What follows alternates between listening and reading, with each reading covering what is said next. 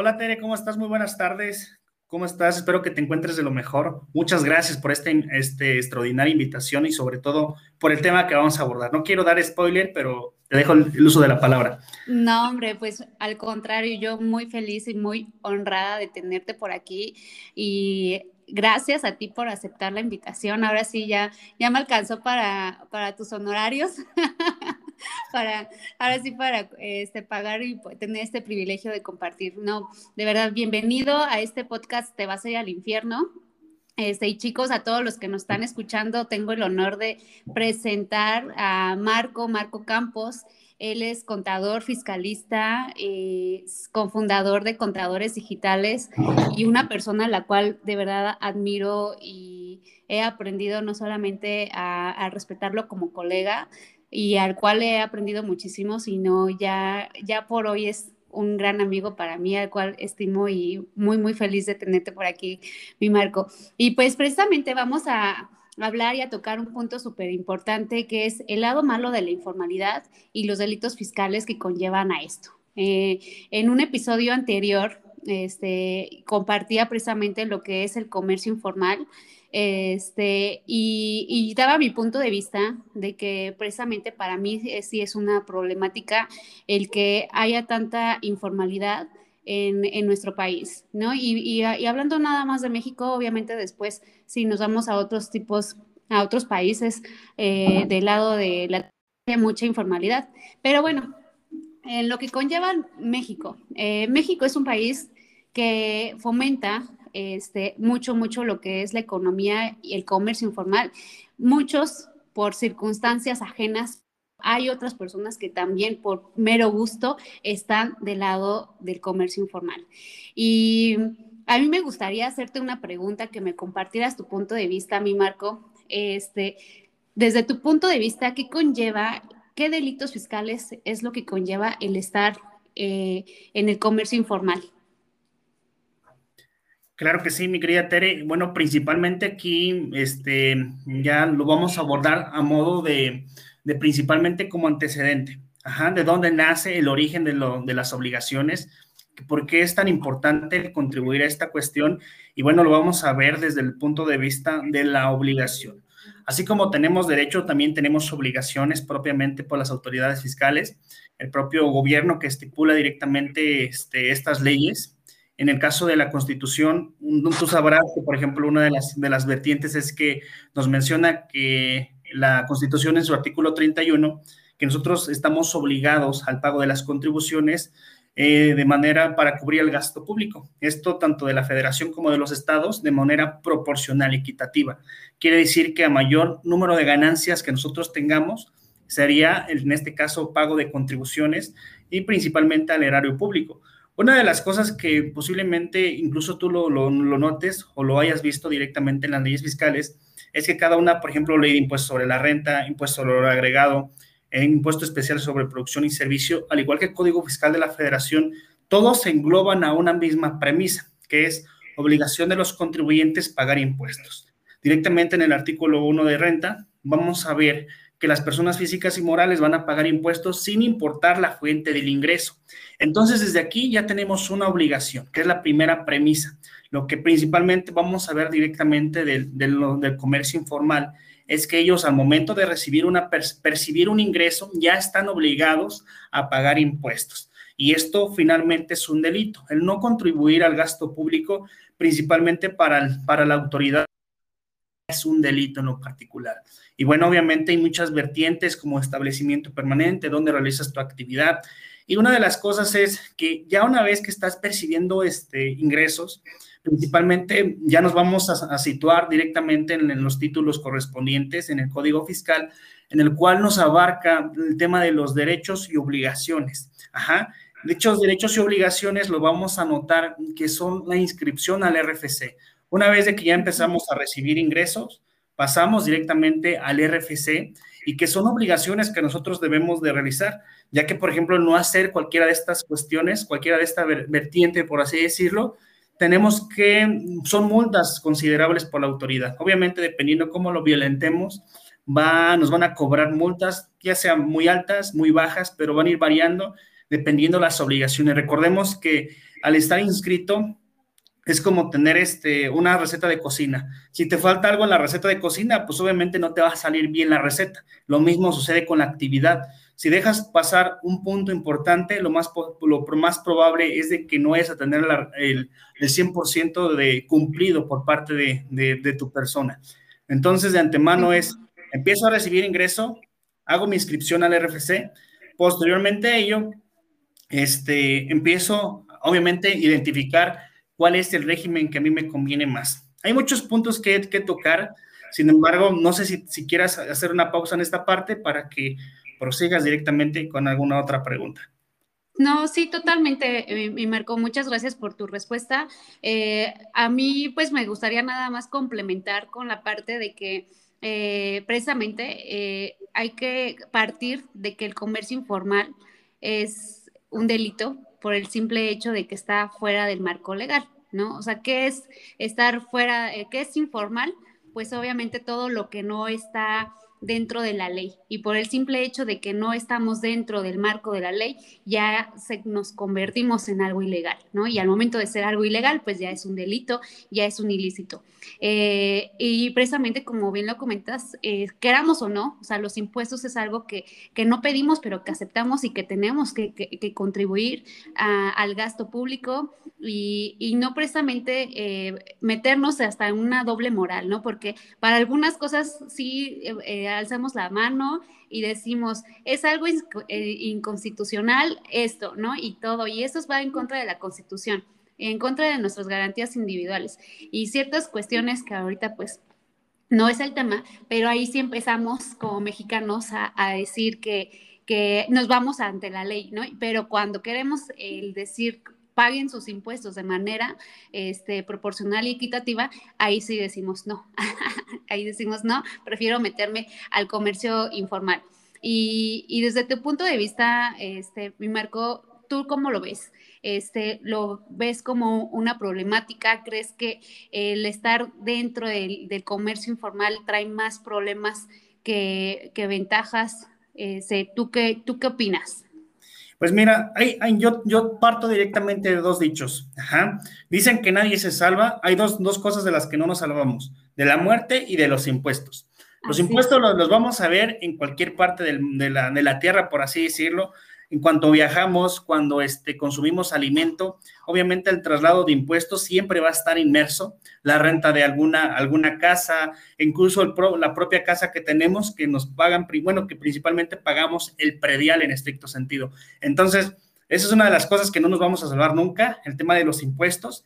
Sin embargo, aquí considerando, como bien lo mencionaste, hay una problemática inmensa porque aparte de no estar eh, contribuyendo al gasto público, mucha gente dice, ah, yo porque yo, yo, yo obviamente este, ingreso dinero a la cuenta bancaria, pero no he tenido ningún problema. Y mucha gente se encuentra con esa premisa de no voy a tener ningún problema porque nunca me ha pasado. No, no se trata de que te haya pasado o no, sino que estás incumpliendo. Entonces, ¿cuál es la repercusión propia de, esta, de este punto? Que principalmente te pueden bloquear tus cuentas bancarias, lo puedan vincular con una actividad ilícita propiamente con la ley de, de lavado de dinero o que principalmente pueda involucrarse incluso con, con, defraudación fiscal o discrepancia fiscal. Muchas de las veces la, la, gente dice, no voy, a, no, voy a, no voy a ser detectado por el SAT porque principalmente no estoy violentando esta parte. Pero ¿qué sucede cuando te compras una casa, cuando te compras un terreno, un vehículo? Principal, hasta para comprar un vehículo ya te piden la constancia de situación fiscal, donde viene tu RFC, viene tu dirección, viene toda la información. Entonces, si compras un vehículo, la autoridad va a saber que compraste un vehículo, pero al, comprar tu vehículo, obviamente tienes que desembolsar dinero. Al desembolsar dinero, propiamente la autoridad va a decir, no trabajas, pero tienes dinero, entonces se le va a caer en cuenta. Y una de las cosas que te menciona el artículo 91 de la ley de impuestos sobre la renta es que si, por ejemplo, no, no declaras esos ingresos y a su vez no estás inscrito al RFC, la propia autoridad te va a dar de alta como actividad empresarial y propiamente tendrás que presentar los impuestos. Es una de las cosas que, que, generalmente no vemos, incluso ahorita por el nuevo cambio que va a surgir del paquete económico 2022. En el artículo 55 hubo una modificación para la, el entero, de, en este caso los depósitos en efectivo que tengas en tu cuenta bancaria. Antes eran de manera anual, hoy en día son de manera mensual. Y bueno, esto va englobado directamente con las nuevas cosas que van surgiendo, el nuevo régimen de confianza, la desaparición del régimen de incorporación fiscal. Entonces ya es aquí como, como un vínculo de muchas cuestiones, de muchos reglamentos. Ok, ok. Sí, es que eh, son problemas que muchas veces eh, pensamos que no, no van a impactar y, son problemas que tenemos eh, desde manera personal, ¿no? O sea que este, yo siempre les digo, a ver, cambiemos de enfoque, eh, aumentemos el enfoque. Esto, el, el estar dentro de un comercio informal, nos va a traer problemas personales, pero también si lo queremos y si queremos eh, irnos un poquito más al infierno, como, como es eh, el nombre del podcast, pues vámonos al infierno de muchas personas, ¿no?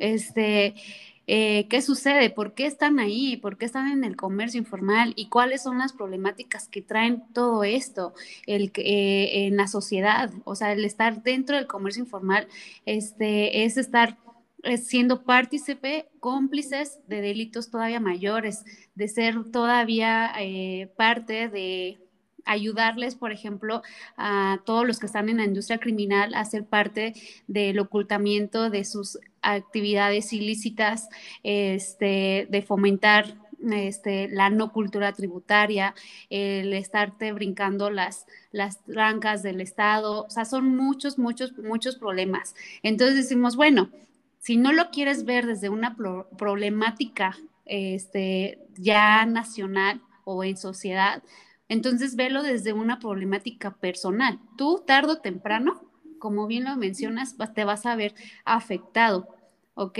Este, ahora, hablar de este tema del comercio informal es, este, es, tan, o sea, es tan, tan amplio que realmente no, no abarcaría y no terminaríamos este episodio para profundizar en, en este tema, este, porque hay que ver pues todas, muchas circunstancias, ¿no? Hay personas que están dentro del comercio informal porque ya así son las circunstancias, ¿no? Ya es parte. Este, tendríamos que analizar también todas las personas que están dentro del comercio informal cuando puede, por simplemente por querer estar dentro de la economía informal, cuando pueden estar dentro de la economía formal. Entonces, ese es otro, otra arista, otro, otro enfoque. Otro enfoque también que tenemos que analizar es qué hacen las autoridades, por qué las autoridades no han podido este, fomentar o regularizar esto. Por ejemplo, en un episodio que yo tengo, eh, también hablo sobre la brujería. La brujería es un claro ejemplo de las personas que lo practican, es un claro ejemplo de comercio ilegal, informal, eh, de defraudación fiscal y de, de, cómplices de delitos todavía mayores, ¿no? Los que practican la brujería y son personas que al igual chamanes o no sé, que practican la brujería, la, eh, el la magia negra, que hacen sacrificio, por ejemplo, de animales o sacrificio de, humanos, donde viene con ello ya la trata de blancas. O sea, todo este tipo de cosas del sacrificio humano, o sea, eso nos va llevando a una cosa, nos va llevando a la otra, ¿no? Entonces, simplemente desde ahí, este, entonces tú cuando vas a, a, a, este, a darte una limpia con un chamán no le pides tu factura, ¿verdad? Las otras me preguntaban, oye Tere, pero esa actividad ni siquiera está en, el, eh, en debería de estar tributando. No, pues yo les digo en RIF, no, pero este ni siquiera existe, y sí existe, o sea, sí existe esa actividad, ¿no? De chamanería. Así están también dentro del catálogo del SAT. Pero bueno, el punto es que, este, que existen. Entonces, eh, tendría, o sea, de verdad este episodio no nos, no nos alcanzaría el tiempo para analizarlo. Aquí lo que sí es este, poder invitar a la sociedad a que este, no fomentemos la economía este, formal, eh, informal, perdóname, este, más cuando vemos que son personas que tienen todo, todo las, las facultades para estar dentro del comercio formal. Obviamente, pues no sé, ya tendríamos que analizar ciertas circunstancias. ¿Tú crees, mi Marco, al igual ya para, por última pregunta, este, ¿tú crees desde tu punto de vista que el, comercio informal ayuda a la economía, por ejemplo, al Producto Interno Bruto a la economía en general, a este, al país? O sea, querían, independientemente de que no paguen impuestos y que tengan con ello delitos fiscales, este, ¿tú crees que es bueno lo que es estar dentro del comercio? ¿Trae algunas ventajas que tú les puedas encontrar por aquí? Realmente yo no ninguna, este, ninguna vertiente a esta, esta cuestión. Lo, lo menciono abierto. Siento yo que al no estar la compra, obviamente sí hay un movimiento de compra-venta de productos, sí, pero esto de manera informal. Existe un movimiento para el tema de la, de, la compra y venta de, de producto de mercancía de campo, este, mercancía de, de cualquier otro, otro estilo, prestación de servicios. Una de las cosas es que sí se mueve la, por esa parte de la economía, va directamente al tema económico por parte de las autoridades, como en el caso de, de ya darte de alta un régimen estos previamente establecidos, este, adoptar todas las obligaciones que tienes, porque obviamente esta, de, esta, de esta situación de, del tema del Producto Interno quiere decir que estás pagando condiciones y obviamente estás adoptando lo que propiamente te impone. La fiscal finalmente te impone una contraprestación, que tú les pagues por únicamente y exclusivamente servicio y también por este, enajenar un bien. En ese caso, pues es evidente que hay que pagar cierta cantidad de contribuciones. Formaría parte del Producto Interno Bruto, a mi punto de vista, ya que estadísticamente menciona que, la, que están este, fuera del comercio de la informalidad, obviamente este, sí, sí es al Producto Interno Bruto. Y obviamente tú sabes que el Producto Interno Bruto este, provoca el tema de la inflación, la deflación y todos estos aspectos económicos que nos perjudican día a día, ¿no? ¿Cuánto, por ejemplo, tú tienes dinero en el banco? Tienes 100 mil pesos, pero ya no vas a tener los mismos 100 mil pesos, tendrías 94. ¿Por qué? recibiendo una cantidad previamente, pero anualmente está subiendo la inflación. ¿Qué sucedía hace 50 años en, el, en, el, en el pasado? Principalmente aquí lo vamos a este, a manera de la, en este caso, un 50 pesos, hoy en día, eh, ¿no? En ese momento podrías comprarme. No existe tanta demanda, tanta devaluación de, de, de, nuestro país y esto principalmente afecta el que tenga, el que no tenga, estén directamente en la economía formal, obviamente perjudican al interno bruto, también temas de devaluaciones, muchas demandas sobre todo. Entonces, desde mi punto de vista, ese es el también Sí, totalmente. Muchas gracias, eh, Marco, por tu punto de vista compartido. Eh, sí, chicos, pues miren, eh, lo repito, de verdad, este, este pequeño análisis, debate, eh, no, no, no, nos da, no nos daría, yo creo que vamos a, a, abrir otro episodio para analizar todavía otros, otras aristas.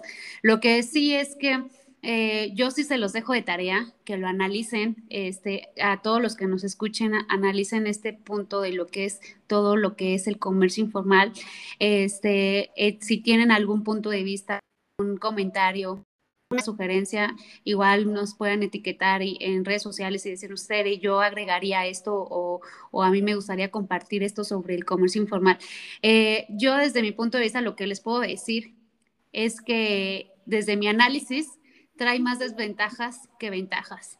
Este, y que no ayudan para nada al comercio, eh, al, a igual al, Producto Interno Bruto, a la economía. Al contrario, yo creo que si fuera, mm, eh, fuéramos más los formales, este, eh, habría mucho más crecimiento para México en muchos sentidos. Este, simplemente pongamos en una balanza este, una persona que está dentro del marco formal, un emprendedor, se está alineando al margen de la ley, está, está luchando día a día a cumplir con, en esta parte, con lo que es la, eh, pues todo lo que es las leyes, este, y en cambio, este, las personas que están fuera del marco legal no, la están evadiendo. Eh, voy, les voy a poner un ejemplo. ¿Qué sucedió en la pandemia? En la pandemia, las, todos los comercios y todos los establecimientos que están dentro del marco formal este, fueron cerrados Y en el momento en que abrían, se les ocurría abrir, por ejemplo, hablo de los restauranteros, por ejemplo, decían, ¿sabes qué? Los restauranteros nos estamos yendo a, al, estamos al borde de la quiebra si no abrimos, ¿no? Entonces, a cualquier persona que fuera sorprendida eh, abriendo el establecimiento, ¿qué sucedió? Este, fueron clausurados, fueron suspendidos, fueron multados por estar abriendo en pandemia y este y son establecimientos eh, comercios formales entonces son comercios que generan empleo que generan, que pagan impuestos. Bueno, ahí tendríamos que analizar, ¿no? Porque también tanto los comercios formales como informales este, evaden impuestos. Pero bueno, ese es otro tema. Em, pero son eh, personas que están apoyando y que de alguna manera generan empleo, están en la economía, etcétera. Y entonces este tipo de negocios fueron cerrados y en cambio los comercios informales en la noche abrían y llenos, o sea, atascados, ¿no? O sea, tú te ibas, ibas, entrabas a la colonia y abiertos y así de gente. Entonces, este, yo sé que es, es muy difícil lo que es de repente eh, tratar de no apoyar al comercio informal, y yo lo he pasado, o sea, yo de verdad digo, y, hay que analizar, o sea, eh, tomar un criterio, ¿no? No es lo mismo apoyar al, igual al, comerciante, al que dices, bueno, ahí está, y, las, y analizar ciertas circunstancias, a que, a que apoyemos a, las, o sea, a estas personas que pedimos una cotización y nos dicen, este, pues sabes que es tanto, pero masiva, o sea, está, estamos fomentando la, informalidad con ese tipo de personas. ¿Sabes qué? Oye, quiero, este, eh, voy a comprarme unos muebles, ¿no? Con, un, con alguien. Y esa persona te dice, sí, pero si es con factura, este, es masiva. Y tú dices, bueno, está bien, no, porque no quiero pagar el IVA. Y entonces accedes a, a pagar eso. Entonces, estás accediendo y estás fomentando que esta persona siga informal. Y, este, y no estás exigiendo que el precio te lo tienen que dar ya con el IVA incluido, o sea, nada de aumentarnos el IVA. Desde ahí, desde ese punto de vista. Entonces, pues, eh, te digo, yo ya me apasionó, me, ahora sí me dan cuerda y, no hay quien me pare, pero desde ahí hay que empezar, es difícil porque es parte de toda una cultura y de un, una, de un hábito que traemos, pero yo creo que desde ahí podemos ir empezando a ir haciendo pequeños cambios. ¿No crees, mi Marco? Entonces, eh, pues bueno, yo con eso me, despido. No sé si tú quisieras aportar algo este, adicional, comentar algo. Este, claro que sí, mi querida Tere. Y aquí nada más para hacer mención de lo que comentaste, este, cuando nos, incluso podemos ser multados por la propia Profeco si, por ejemplo, incumplimos con esta parte. ¿Qué, qué nos menciona directamente la legislación de la, de la, en este caso, la Ley Federal de la Protección al Consumidor? En su artículo 7 bis nos va a mencionar que nosotros debemos de incluir el impuesto a lo agregado. Si, por ejemplo, compramos o vendemos un producto, en este caso nosotros debemos de incluir dicho impuesto. Si no lo incluimos y decimos, es que es es la factura masiva. Si lo hacemos de esa manera, lo más probable es de que la autoridad nos pueda multar, en este caso la, la, que protegen directamente al consumidor. Yo de antemano sugiero, y en este caso les hago este, la siguiente mención, que cuando estén realizando cualquier tipo de actividad se asesoren, ya que principalmente cuando recibes un ingreso, una de las cosas es el bloqueo principalmente de tu cuenta bancaria. Y obviamente cuando estás desbloqueándola, cuando estás este, competentes y correspondientes, te van a pedir principalmente que hayas cumplido con obligaciones fiscales, te van a pedir comprobante de declaraciones. Entonces aquí donde, donde no vas a tener ni cómo ampararte porque principalmente no tienes un sustento. O sea, por ejemplo, ya tenemos principalmente en la cúspide de todas las leyes la constitución, donde te obliga principalmente a pagar impuestos. Y obviamente si nosotros lo vemos desde esta manera, si no estamos dado de alta, tenemos esa, esa repercusión. Y una de las cosas es, que si vas a vender o, en este caso ofrecer cualquier tipo de servicio, asesórate, ya que esto te podría causar muchas repercusiones. Lo mencioné anteriormente, pero lo vuelvo a recalcar. Si compras un terreno, una casa, este, tienes que pagar impuestos, ya que la autoridad, o en este caso el notario público, tiene la obligación de informarle a la autoridad fiscal. Entonces, es mejor tú dar, en este caso, previas, porque si la autoridad te llega a revisar, las multas son inminentes. Las multas son este, incluso hasta la cárcel, si en dado caso violentas a la autoridad fiscal, obviamente va por rangos. Si, lo, si en este caso este, va al SAT o en este caso al el, erario público principalmente, desde cero hasta un millón ochocientos, ya son de tres meses a tres años de cárcel. Y así sucesivamente aumentando. Entonces, una de las cosas no solamente es multa, hay repercusiones con cárcel, porque incluso esto ya se considera un delito penal. No, pues sí, totalmente. Pues ahora sí hay que, ahora, ahorita que te estaba escuchando me puse a pensar en algunas cositas que se me vinieron a la mente. y dije, no, pues yo creo que hay que, chicos, hay que ser responsables en todos los sentidos, ¿no? Porque yo creo que después andamos por ahí cojeando con... Siempre sucede que cuando tenemos, es como el seguro, ¿sí o no? Cuando el seguro del carro el seguro del carro lo venimos pagando siempre, siempre, siempre, siempre, ¿no? Y estamos bien puntuales y bien eh, cumplidos. Este, y justo el día que ya se nos venció el seguro y que decimos, ay, mañana lo pago total, en dos años no he tenido ningún accidente, justo cuando estamos desprotegidos, cuando empezamos, no estamos, eh, ahora sí, a la regla, no se parece como si olieran, ¿no? Este, justo en ese momento es cuando nos chocan o chocamos y justo en ese momento no, no, estamos amparados, no tenemos seguro y ahí es cuando dices, híjoles, pero si apenas se me venció ayer y yo siempre eso bien cumplido. Entonces, totalmente, hay que, hay que eh, regularizarnos porque nunca, nunca sabemos en qué momento nos podemos eh, ver eh, involucrados en algún problema con la autoridad y si no tenemos cómo defendernos, cómo argumentar, cómo respaldar y tener la evidencia de este, pues ahí vamos a estar en serios problemas. Incluso yo a mis clientes siempre les digo, este, o se me han acercado clientes en donde me pero me están acusando de ser eh, líder de una banda de secuestradores y te juro que yo no lo soy. Simplemente, y le digo, sí, yo, yo te creo, pero la autoridad, ¿no? ¿Y cómo le, cómo le demostramos a la autoridad que tú no eres? O sea, porque ya después la autoridad te va a echar muertitos también. O sea, eso, pero ¿cómo le demostramos que no, o sea, la autoridad te señala y hay que recordar que, bueno, ya no para profundizar, ¿no? Pero casi lo de la ley Nieto, ¿no? Te señalan y, y es tu obligación este, demostrarles que tú no, que tú no estás cometiendo un, delito. Este, y si no tienes todo, todos tus soportes, tus declaraciones, pues en qué momento. Pero bueno, muchísimas gracias, mi Marco, de verdad, un placer haber estado contigo en estos minutos, minutotes.